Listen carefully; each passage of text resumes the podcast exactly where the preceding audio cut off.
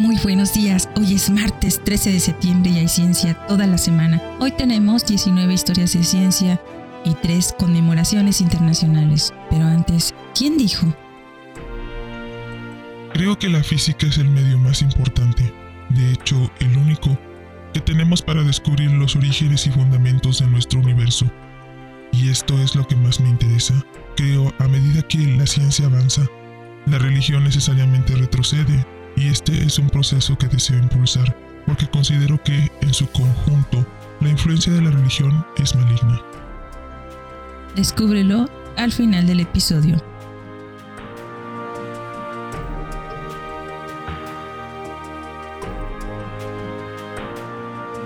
Hoy celebramos el Día de los Niños Héroes.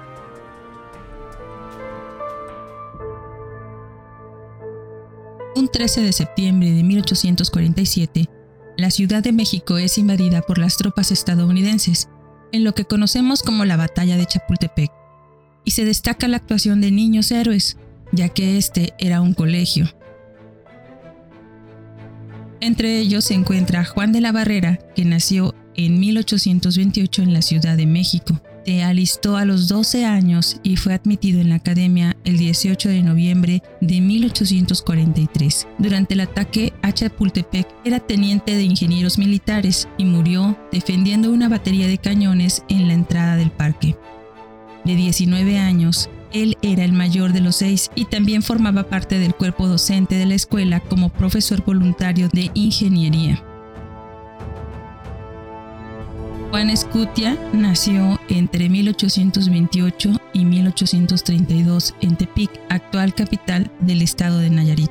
Los registros que sobreviven muestran que fue admitido en la academia como cadete en septiembre de 1847, cuando faltaban solo cinco días antes de la fatídica batalla, pero sus otros documentos se perdieron durante el asalto, a medida que se le representa como segundo teniente en una compañía de artillería es el cadete que se dice que se envolvió en la bandera mexicana y saltó del techo para evitar que cayera en manos enemigas.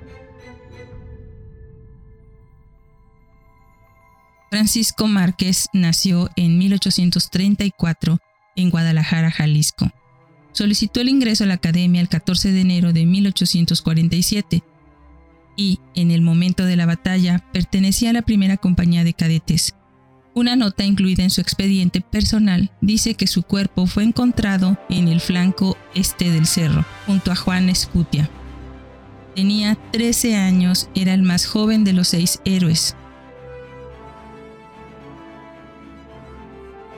Agustín Melgar nació entre 1828 y 1832 en Chihuahua, Chihuahua. Se postuló a la academia el 4 de noviembre de 1846 una nota en su hoja personal explica que después de encontrarse solo, trató de detener al enemigo en el lado norte del castillo. También explica que disparó y mató a uno y se refugió detrás de colchones en una de las habitaciones. Gravemente herido, lo colocaron sobre una mesa y lo encontraron muerto junto a ella el 15 de septiembre después de la caída del castillo. En el 2012 se erigió en Chihuahua una estatua en su honor.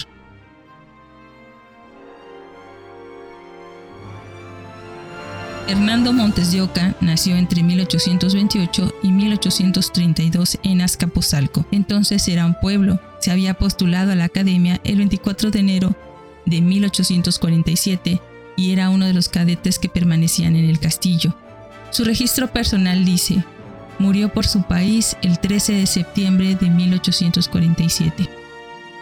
Vicente Suárez nació en 1833 Solicitó el ingreso a la academia el 21 de octubre de 1845 y durante su estancia fue oficial cadete. Una nota en su registro dice, murió defendiendo a su patria en su puesto de guardia el 13 de septiembre de 1847. Ordenó a los atacantes que se detuvieran, pero continuaron avanzando. Disparó a uno y apuñaló a otro en el estómago con su bayoneta. Murió en su puesto en el cuerpo a cuerpo. Lo mataron por su valentía, porque su juventud hizo vacilar a los atacantes, hasta que él los atacó. Hubo 40 cadetes que sobrevivieron al ataque y fueron hechos prisioneros. Uno, Ramón Rodríguez Aragoiti, diseñó el cenotafio de 1881 en conmemoración a los cadetes caídos. De ellos, Miguel Miramón y Manuel Ramírez de Arellano llegaron a ser generales del ejército. Ambos colaboraron con la intervención francesa en México entre 1862 y 1867. La valentía de la juventud a veces no tiene límites. Evitemos que ellos se vean envueltos en cualquier tipo de batallas que no correspondan a su edad, aunque la guerra no es para nadie.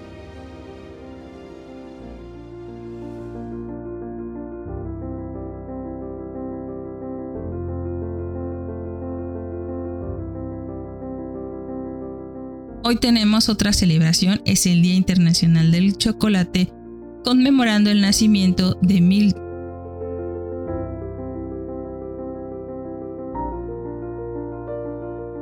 Hershey nació el 13 de septiembre de 1857. Era un fabricante que fundó la empresa de Hershey's Chocolate Corporation.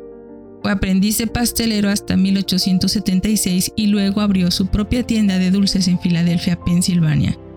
Aunque esta aventura no tuvo éxito, unos años más tarde innovó la producción de caramelos utilizando leche fresca. Y esto sí tuvo éxito. En la década de 1890 se diversificó hacia el chocolate y en 1903 comenzó a construir lo que se convertiría en la planta de fabricación de chocolate más grande del mundo. Este sitio se convirtió en Hershey. En Pensilvania utilizó su fortuna con fines filantrópicos.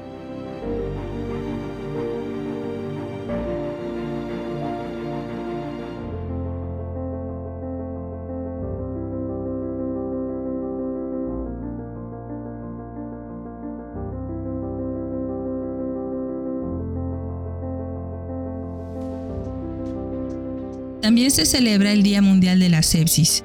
La sepsis surge cuando la respuesta del cuerpo a una infección daña sus propios tejidos y órganos. Puede provocar shock, falla multiorgánica y la muerte, especialmente si no se reconoce a tiempo y se trata de inmediato. La sepsis es la última vía común hacia la muerte por la mayoría de las enfermedades infecciosas de todo el mundo, incluidas las infecciones virales como SARS-CoV-2, la sepsis es una crisis de salud mundial. Actualmente afecta entre 47 y 50 millones de personas cada año. Al menos 11 millones mueren, una muerte cada 2.8 segundos. El 20% de todas las muertes del mundo están asociadas con la sepsis.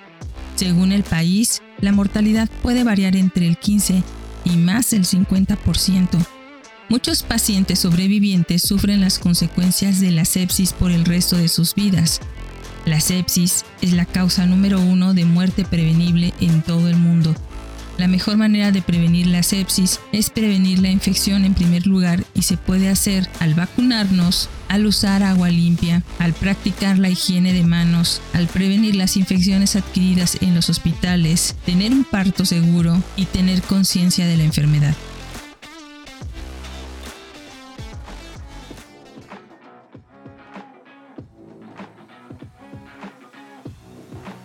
Historia de ciencia número 4. Sociedad de vacunas. Gaspar Huistar nació el 13 de septiembre de 1761. Médico y anatomista estadounidense que estudió anatomía en Inglaterra con John Hunter y más tarde se afilió al Hospital de Pensilvania desde 1793 y hasta 1810. En 1809 fundó una sociedad de vacunas que en el primer año había vacunado a más de mil personas. Como conferencista, introdujo el instructivo de modelos a gran escala de las partes más pequeñas del cuerpo humano. Y ese maniquí que conoces con todos los órganos expuestos. Su única contribución original a la anatomía estuvo relacionada con los senos espenoidales en 1814 más adelante en su vida publicó artículos que describían hallazgos paleontológicos en Big Bone Lake, Kentucky. Participó activamente como abolicionista, ya que desde muy joven mantuvo una creencia contra la esclavitud. El arbusto con flores de glicinia, común en esas regiones, recibió su nombre, ya que quien lo describió fue su amigo Thomas Nuttall.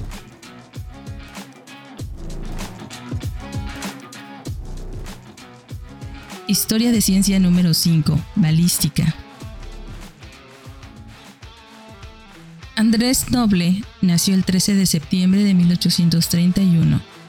Físico escocés y experto en artillería, conocido como uno de los fundadores de la ciencia de la balística.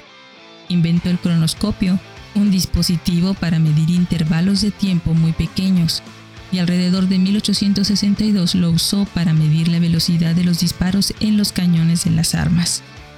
Sus investigaciones en balística condujeron al rediseño de armas, nuevos métodos de carga y desarrollo de nuevos tipos de pólvora.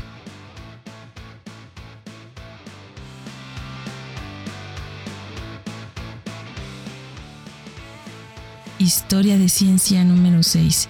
Envío de hielo a Calcuta.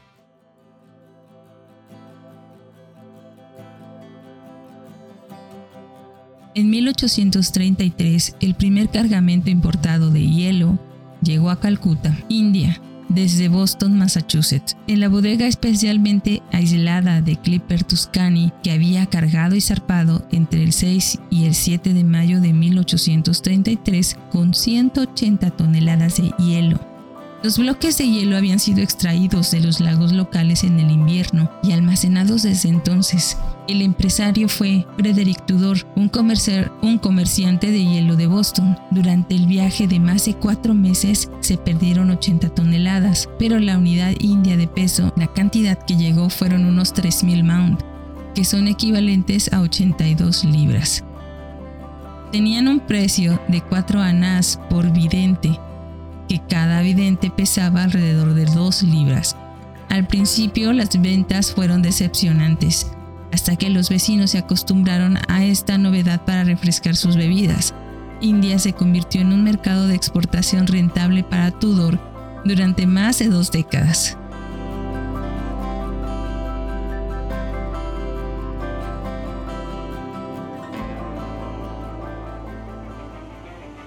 Historia de ciencia número 7. Fiebre amarilla.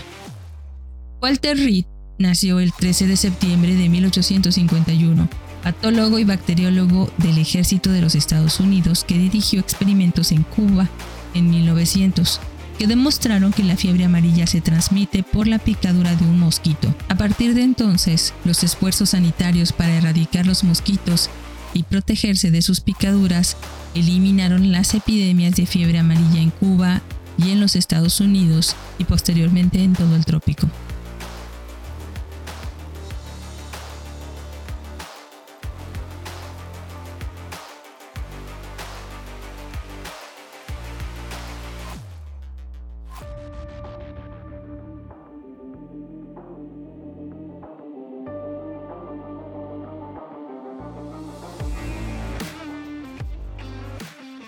Historia de ciencia número 8. Tinción de Gram. Hans Christian Joachim Gram nació el 13 de septiembre de 1853, farmacólogo y patólogo danés que inventó la tinción que lleva su apellido, la tinción de Gram. Es el método de tinción bacteriológica más conocido y más utilizado, que casi siempre es la primera prueba realizada para la identificación de bacterias.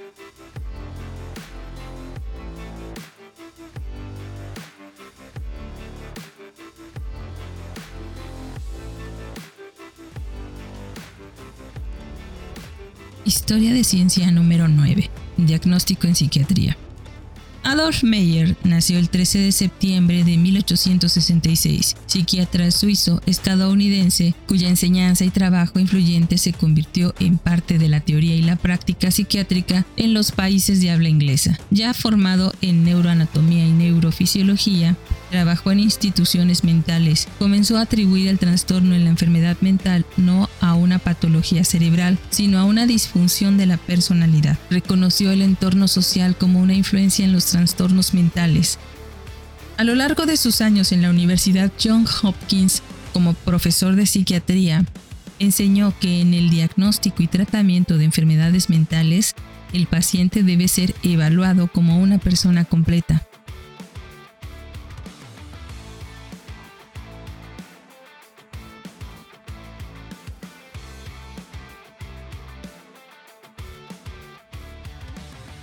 Historia de ciencia número 10, teoría de las funciones reales y teoría de la media puntual. Konstantin Karateodori nació el 13 de septiembre de 1873, matemático alemán de origen griego que realizó importantes contribuciones a la teoría de las funciones reales y a la teoría de la medida puntual. Demostró que el cálculo de variaciones, la teoría de los máximos y mínimos en curvas, podía aplicarse no solo a curvas suaves, sino también a aquellas con esquinas. También contribuyó a la termodinámica y ayudó a desarrollar la teoría especial de la relatividad de Einstein.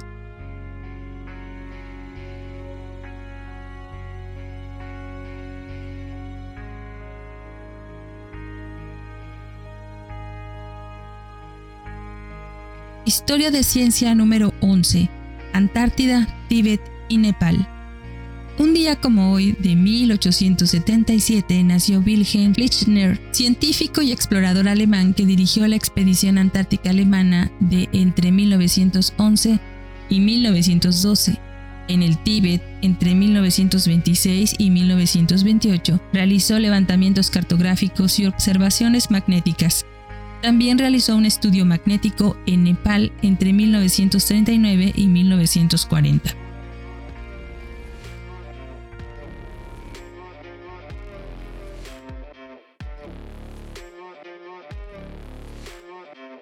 Historia de ciencia número 12. Cinemática y la geometría diferencial. Wilhelm Johann Eugen Blaschke nació el 13 de septiembre de 1885, matemático alemán cuyas principales contribuciones a la geometría se realizaron con la cinemática y la geometría diferencial. El mapeo cinético, importante más tarde en los fundamentos axiomáticos de varias geometrías, lo descubrió y lo estableció como una herramienta en cinemática. También inició la geometría diferencial topológica, que es el estudio de aplicaciones diferenciables invariantes.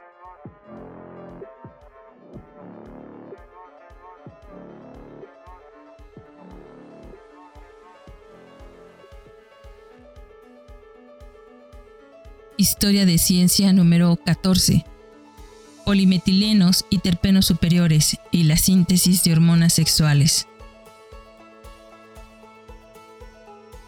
Leopold Rusika nació un día como hoy de 1887, bioquímico y académico croata suizo, que compartió el Premio Nobel de Química de 1939 por su trabajo sobre polimetilenos y terpenos superiores, incluida la primera síntesis química de hormonas sexuales masculinas. Trabajó la mayor parte de su vida en Suiza y recibió ocho doctorados honoris causa en ciencia, medicina y derecho, siete premios y medallas y 24 membresías honorarias en química, bioquímica y otras sociedades científicas.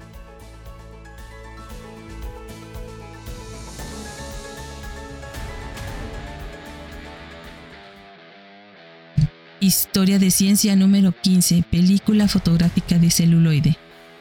Un día como hoy de 1898, el reverendo Aníbal Williston Goodwin recibió una patente por su invención de una película fotográfica flexible transparente de nitrocelulosa. Hizo una venta de un rollo de su película a 2 dólares 50 centavos a Thomas Alma Edison el 2 de septiembre de 1889.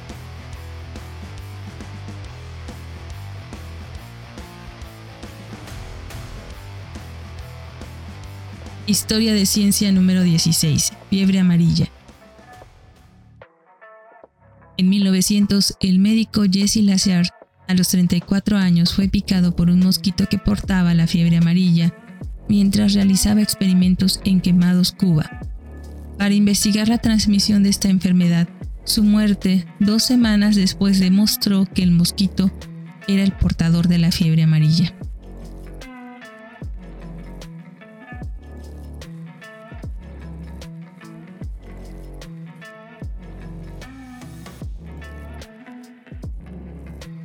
Historia de ciencia número 17. Manchas solares, magnetismo y óptica adaptativa. Horace Wellcome nació el 13 de septiembre de 1912. astrónomo estadounidense, hijo de Harold Babcock. Trabajando juntos fueron los primeros en medir la distribución de campos magnéticos sobre la superficie del Sol. Horace inventó y construyó muchos instrumentos astronómicos, incluido un motor gobernante que producía excelentes rejillas de difracción, el magnetógrafo solar y microfotómetros, guías automáticas y medidores de exposiciones para telescopios de entre 100 y 200 pulgadas. Al combinar su analizador de polarización con el espectrógrafo, descubrió campos magnéticos en otras estrellas, desarrolló importantes modelos de manchas solares y su magnetismo, y fue el primero en proponer la óptica adaptativa en 1953.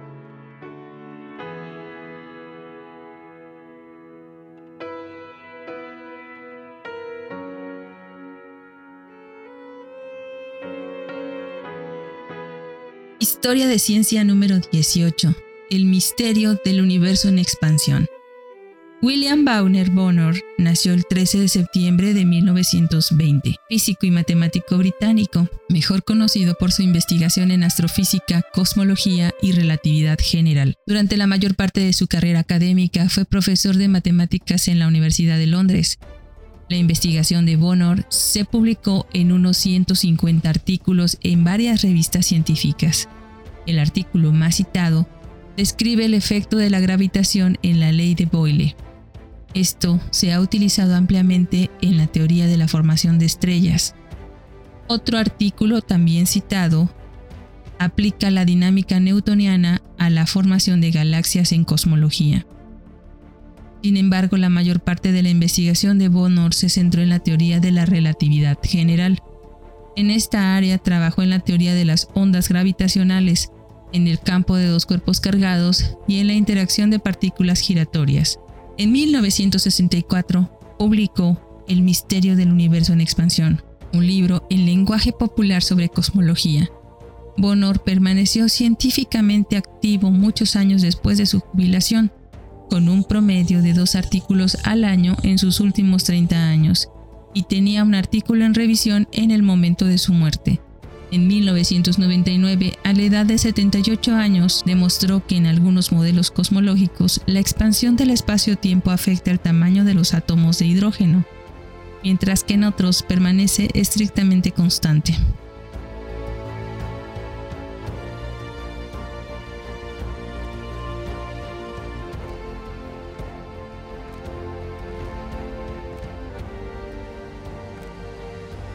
Historia de ciencia número 19, segunda prueba de vuelo libre del Enterprise. Un día como hoy de 1977, el transbordador Enterprise realizó con éxito el segundo vuelo de 5 como parte de las pruebas de aproximación y aterrizaje del transbordador en las instalaciones de investigación de vuelo Dryden de la NASA en California. Como parte de su primera prueba de vuelo libre, el 12 de agosto de 1977, se lanzó montado sobre un portaaviones Boeing 747 y se separó de él en vuelo. Luego se deslizó libremente, por sí solo, en vuelo dentro de la atmósfera terrestre. Aterrizó como un avión en el lecho seco de un lago en el desierto de Mojave. Designado Orbiter Vehicle o B-101, era un prototipo construido solo para pruebas, nunca estuvo equipado para vuelos espaciales. Su primera prueba de vuelo cautivo inactivo, sin tripulación, fue el 18 de febrero de 1977, sin separarse del portaaviones 747. Fue seguido por cinco pruebas de vuelo cautivo inerte más y tres pruebas de vuelo cautivo con tripulación a bordo.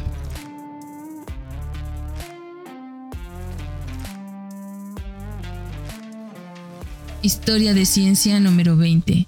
Enana marrón. En el 2004, el Grupo de Astronomía del Observatorio Europeo Austral, ESO, anunció imágenes que parecían mostrar a un planeta que orbitaba alrededor de una enana marrón unos 230 años luz de distancia. Se considera que el sistema tiene solo alrededor de 8 millones de años.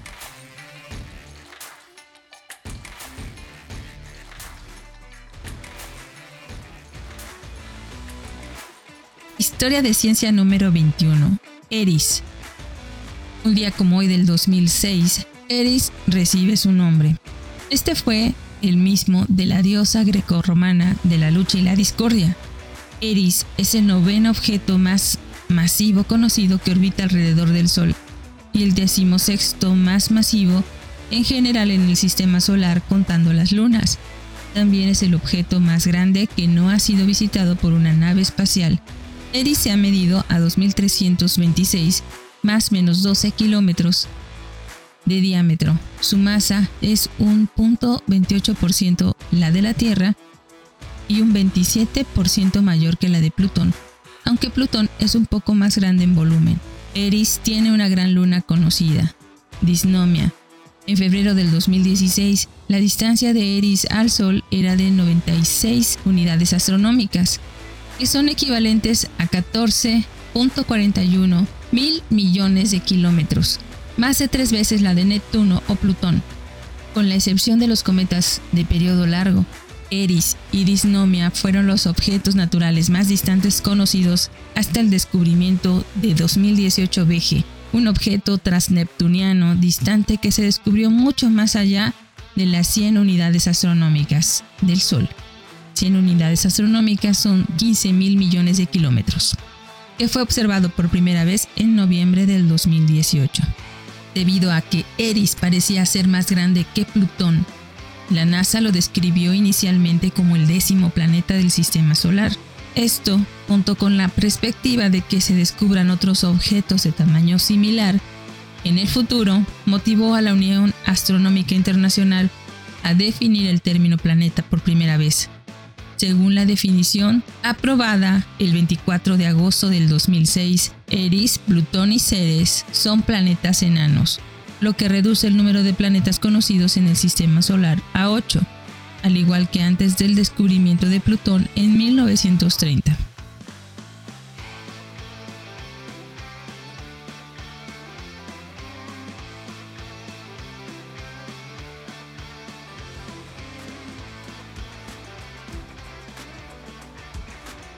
Historia de ciencia número 22. Tasas de mortalidad infantil.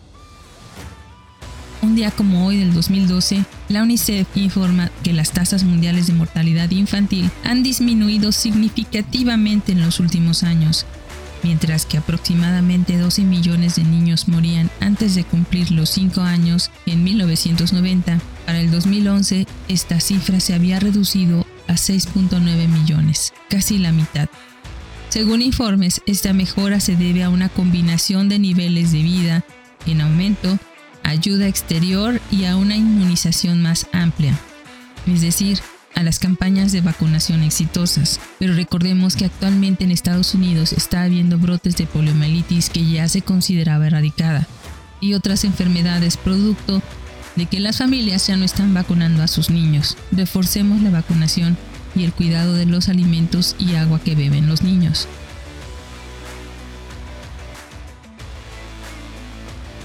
Historia de Ciencia número 23. Restricción dietética. En el 2021, una revisión científica concluyó que la acumulación de datos sugiere que la restricción dietética, principalmente el ayuno intermitente y la restricción calórica, producen muchos de los beneficiosos cambios en humanos adultos en los organismos estudiados, lo que puede aumentar la salud y la esperanza de vida. Una revisión publicada el 22 de septiembre proporcionó una descripción general de la restricción dietética como una intervención y desarrolla un marco conceptual para un campo propuesto de nutrigerociencia de precisión. Otro estudio publicado el 29 de septiembre identifica la autofagia regulada por el ritmo circadiano como un contribuyente crítico a la extensión de la vida media por el ayuno intermitente con restricción de tiempo en Drosófila, una mosca que funciona como modelo animal, y sugiere que solo ciertas formas y combinaciones con ayuno intermitente intervalos durante los cuales no se ingiere ningún alimento, pero solo se ingiere, por ejemplo, agua, té y café, puede ser eficaz más allá de los beneficios de un peso corporal saludable. Pero recuerda que antes de someterte a cualquier restricción dietética, debes consultar a tu médico, porque puede tener también efectos contraproducentes.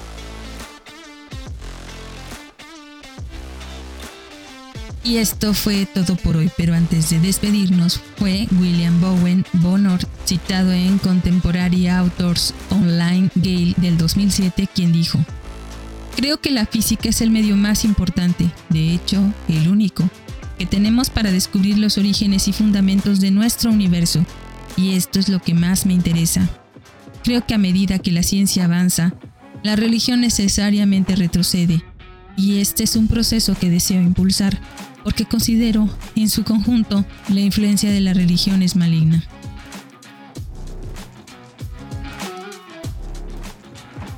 Yo soy Gladys Yáñez, del colectivo Cucharaditas de Ciencia.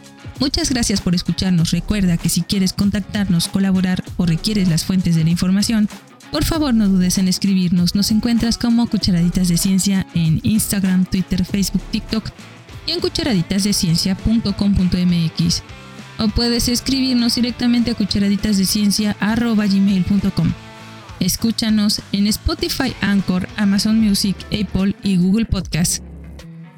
Desde nuestra cabina de grabación, en el corazón de Jalapa, Veracruz, México, te abrazamos con afecto. Disfruta el día y piensa un poco en los héroes adolescentes de nuestra patria.